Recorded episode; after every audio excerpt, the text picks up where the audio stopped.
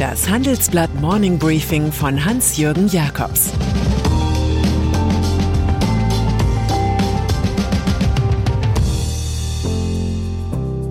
Guten Morgen allerseits. Heute ist Dienstag, der 1. März, und das sind heute unsere Themen. Wladimir Putin, Kandidat für Den Haag. Rheinmetall, Konzern mit Vaterland und Geldliebe. Antonio Guterres, Warner vor dem Klimagau. Ermittlungen gegen Putin. Vor dem Internationalen Strafgerichtshof in Den Haag sind bisher vor allem Verdächtige aus Afrika gestanden. Hier geht es um Völkermord, Verbrechen gegen die Menschlichkeit und Kriegsverbrechen. Ob hier wohl bald Wladimir Putin auf der Sünderbank sitzen könnte? Chefankläger Karim Khan kündigt jedenfalls eine Untersuchung an, ob Russlands Staatspräsident ein Kriegsverbrecher ist oder Verbrechen gegen die Menschlichkeit verübt hat. Obwohl die Ukraine nicht dem Internationalen Strafgerichts angehöre, habe sich das Land nach Putins Invasion ein Rechtsverfahren verdient. Vorher hatte Litauen das Haager Tribunal gebeten, in Sachen Putin aktiv zu werden und die Ukraine selbst hat den ebenfalls in Den Haag sitzenden Internationalen Gerichtshof der Vereinten Nationen angerufen. Zu Putins Methoden fällt einem Thomas Jefferson ein.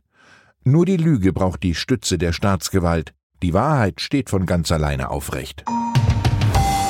Türkei schließt Bosporus. Überall steigt der Druck auf Russland. Es wirkt, als habe sich ein Leprakranker auf ein Fest eingeschlichen. Alle doktern herum, wie man das Problem rasch wieder los wird. Die Türkei zum Beispiel verweigert jetzt allen Kriegsschiffen die Durchfahrt durch Bosporus und Dardanellen. Mindestens vier russische Schiffe sind deswegen blockiert. Ankara habe die Nachbarländer davor gewarnt, Kriegsschiffe durchs Schwarze Meer zu schicken, erklärt Außenminister Mevlüt Cavusoglu. Grund ist der 1936 geschlossene Vertrag von Montreux. Der regelt die Durchfahrt von Schiffen durch türkische Meerengen. Rückzug der Konzerne. Westliche Konzerne wiederum sollten unbedingt von ihren Russlandgeschäften lassen. Nachdem der britische Ölgigant BP am Sonntag seine Anteile am Moskauer Staatskonzern Rosneft abgestoßen hatte, folgte am nächsten Tag Shell. Der Konzern hat sein Joint Venture mit Putins Supermonopolisten Gazprom aufgelöst. Auch die eigene Beteiligung an Nord Stream 2, diesem Röhrendenkmal auf dem Grund der Ostsee, ist Geschichte. Wir können und werden nicht tatenlos zusehen, sagt Shell-CEO Ben van Beurden zu Putins Krieg.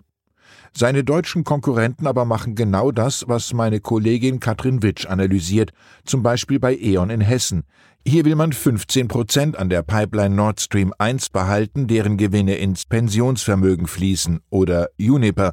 Der Mitfinanzier von Nord Stream 2 verkauft unter dem Namen Unipro weiterhin in Russland Strom. Und die BASF-Tochter Wintershell Dea schließlich fördert zusammen mit Gazprom weiter Gas in Sibirien. Diese Konzerne erkennen offenbar erst fünf nach zwölf den Moment der Wahrheit. WM ohne Russland. Da waren die Profifußballer von Schalke 04 schneller. Die Gelsenkirchner haben den finanzstarken Sponsor Gazprom rausgeworfen. Mit dessen Logo auf der Brust kickt sich's nicht mehr gut. Und die internationalen Fußballverbände FIFA und UEFA haben Russland gleich von allen internationalen Wettbewerben ausgeschlossen. Nachdem Moskau 2018 die Weltmeisterschaft unter offensichtlichem Einsatz von Bestechung ins eigene Land geholt hatte, werden sich Putin und die russischen Fußballer die nächste WM im Dezember 2022 in Katar nur am Bildschirm ansehen können. Rüstungsindustrie hoch im Kurs. Extreme Krisen schaffen extreme Kurse. Während die Aktien von BP und Shell stark an Wert verloren haben, gehören Rüstungsaktien zu den ganz großen Gewinnern. Die heimische Rüstungsindustrie bereitet sich auf einen Auftragsboom vor. Der Bund hat 100 Milliarden Euro angekündigt für die aus dem vorletzten Loch klappernde Bundeswehr. Und prompt lockt Rheinmetallchef Armin Pappberger die Bundesregierung mit Munition, Panzern und Hubschraubern im Wert von 42 Milliarden. Auch Rivale Hensoldt versichert in einer Mischung aus Vaterlands- und Geldliebe, wir sind in der Lage, die Bedürfnisse der Bundeswehr zu befriedigen. Gestern sind die wichtigsten Firmen dieser Branche zum Dringlichkeitsgespräch ins Verteidigungsministerium gekommen.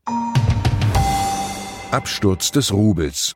Ein bisschen länger hat die Schweiz gebraucht, bis auch sie sich zu Finanzsanktionen und weitflächigen Kontosperraktionen gegen Russland und seine Oligarchen entschlossen hat.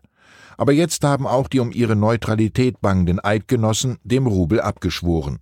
Und prompt ist die russische Währung am Montag um bis zu 30 Prozent abgestürzt. Daraufhin hat die Zentralbank in Moskau ihren Leitzins auf 20 Prozent verdoppelt. Auch die EU-Töchter des russischen Marktführers Sperbank sind zusammengebrochen, nachdem die Kunden massenhaft ihre Einlagen abgehoben haben. Putins Wahn schlägt auf die eigenen Leute zurück. Oligarchen wenden sich ab. Der Crash in Moskau macht die Oligarchen widerspenstig, die von der Kreml-Kleptokratie bisher gut profitiert haben. Die Milliardäre Oleg Deripaska und Oleg Tinko haben den Ukraine-Überfall bereits offen kritisiert, und in London hat der russischstämmige Verleger Evgeny Lebedev in seinem London Evening Standard einen flammenden Appell publiziert. Als russischer Staatsbürger bitte ich Sie, die Russen davon abzuhalten, ihre ukrainischen Brüder und Schwestern zu ermorden. Als britischer Staatsbürger bitte ich Sie, Europa vor dem Krieg zu bewahren. Als russischer Patriot bitte ich Sie, zu verhindern, dass noch mehr junge russische Soldaten sinnlos sterben. Als Weltbürger bitte ich Sie, die Welt vor der Vernichtung zu bewahren. Bitte um Ihre Meinung. In diesen Kanonenzeiten möchte ich Sie um einen Beitrag zu unserem Leserforum bitten. Wie bewerten Sie die Reaktionen des Westens auf den Ukraine-Angriff Russlands? Glauben Sie, Wladimir Putin wird sich davon beeindrucken lassen? Welche weiteren Schritte sind sinnvoll? Schreiben Sie uns Ihre Meinung in fünf Sätzen an forum.handelsblatt.com. Ausgewählte Beiträge veröffentlichen wir mit Namensnennung am Donnerstag, gedruckt und online.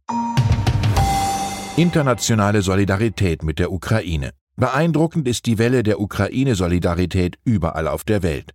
So finden sich Salman Rushdie, Jonathan Franzen und Margaret Atwood unter den mehr als tausend Autoren, die Putins Krieg verurteilen. Sie haben einen offenen Brief der Organisation PEN International unterzeichnet. Darin heißt es, es kann kein freies und sicheres Europa geben ohne eine freie und unabhängige Ukraine. Modeschöpfer Giorgio Armani ließ am Sonntag seine Models ohne Musikbegleitung über den Catwalk in Mailand laufen. Seine Entscheidung auf Musik zu verzichten sei ein Zeichen des Respekts gegenüber den Menschen in der Ukraine, sagte der 87-jährige Designer. Man wolle nicht feiern, während gerade etwas sehr Verstörendes um uns herum geschehe.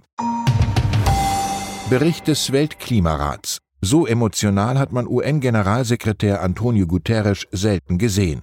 Er hat den neuen Bericht des Weltklimarats IPCC einen Atlas der Leiden genannt. Die Fakten seien unbestreitbar. Wir müssen jetzt handeln, sagte der Portugiese. Ein weiteres Aufschieben von Klimaschutz bedeute den Tod. Ohne den Putinismus wäre die Klimawarnung bei vielen Medien zum Aufmacher geworden. So ist sie unter ferner Liefen zu finden. Dabei sind die Aussagen drastisch. Nur mit einem sofortigen Herunterfahren der Emissionen sei das 1,5 Grad Ziel noch zu erreichen, wenn überhaupt. Deutsche Umweltverbände haben das unisono als Final Call zur Weltrettung begriffen. Die Hauptautorin des Berichts, Rupa Mukherjee, wollte ihr verunsichertes Publikum nicht im Verzweiflungsloch zurücklassen. Sie hat mehr als 170 klimaschützende Länder gelobt und vor allem die junge Generation. Alle sind besorgt und engagieren sich für den Klimaschutz. Das gibt mir Hoffnung. Milliardendividende. Und dann sind da noch Henry Kravis und George Roberts. Sie sind die großen alten Herren des New Yorker Private Equity Riesen KKR, der in Deutschland bei Axel Springer sein Können zeigt. Die beiden Gründer sind in 2021 mit jeweils mehr als 100 Millionen Dollar Einkommen belohnt worden, als sie sich vom operativen Dienst verabschiedeten. Das liegt an 40 Millionen Dividende und 67 Millionen Gewinnanteil. Wie immer ist alles eine Frage der Relation, so manche Wall Street Banker könnten neidisch auf die Summen werden. Rivale Stephen Schwarzman von Blackstone aber lächelt nur müde. Er hat für das vorige Jahr die Rekordsumme von 1,1 Milliarden Dollar kassiert. Uns bleibt nur über die kapitalistischen Früchte zu staunen. Theodor Fontane schreibt dazu, wo viel Geld ist, geht immer ein Gespenst um. Ich wünsche Ihnen einen durch und durch auskömmlichen, gespensterfreien Tag. Es grüßt Sie herzlich Ihr Hans-Jürgen Jakobs. Das war das Handelsblatt Morning Briefing von Hans-Jürgen Jakobs, gesprochen von Peter Hofmann.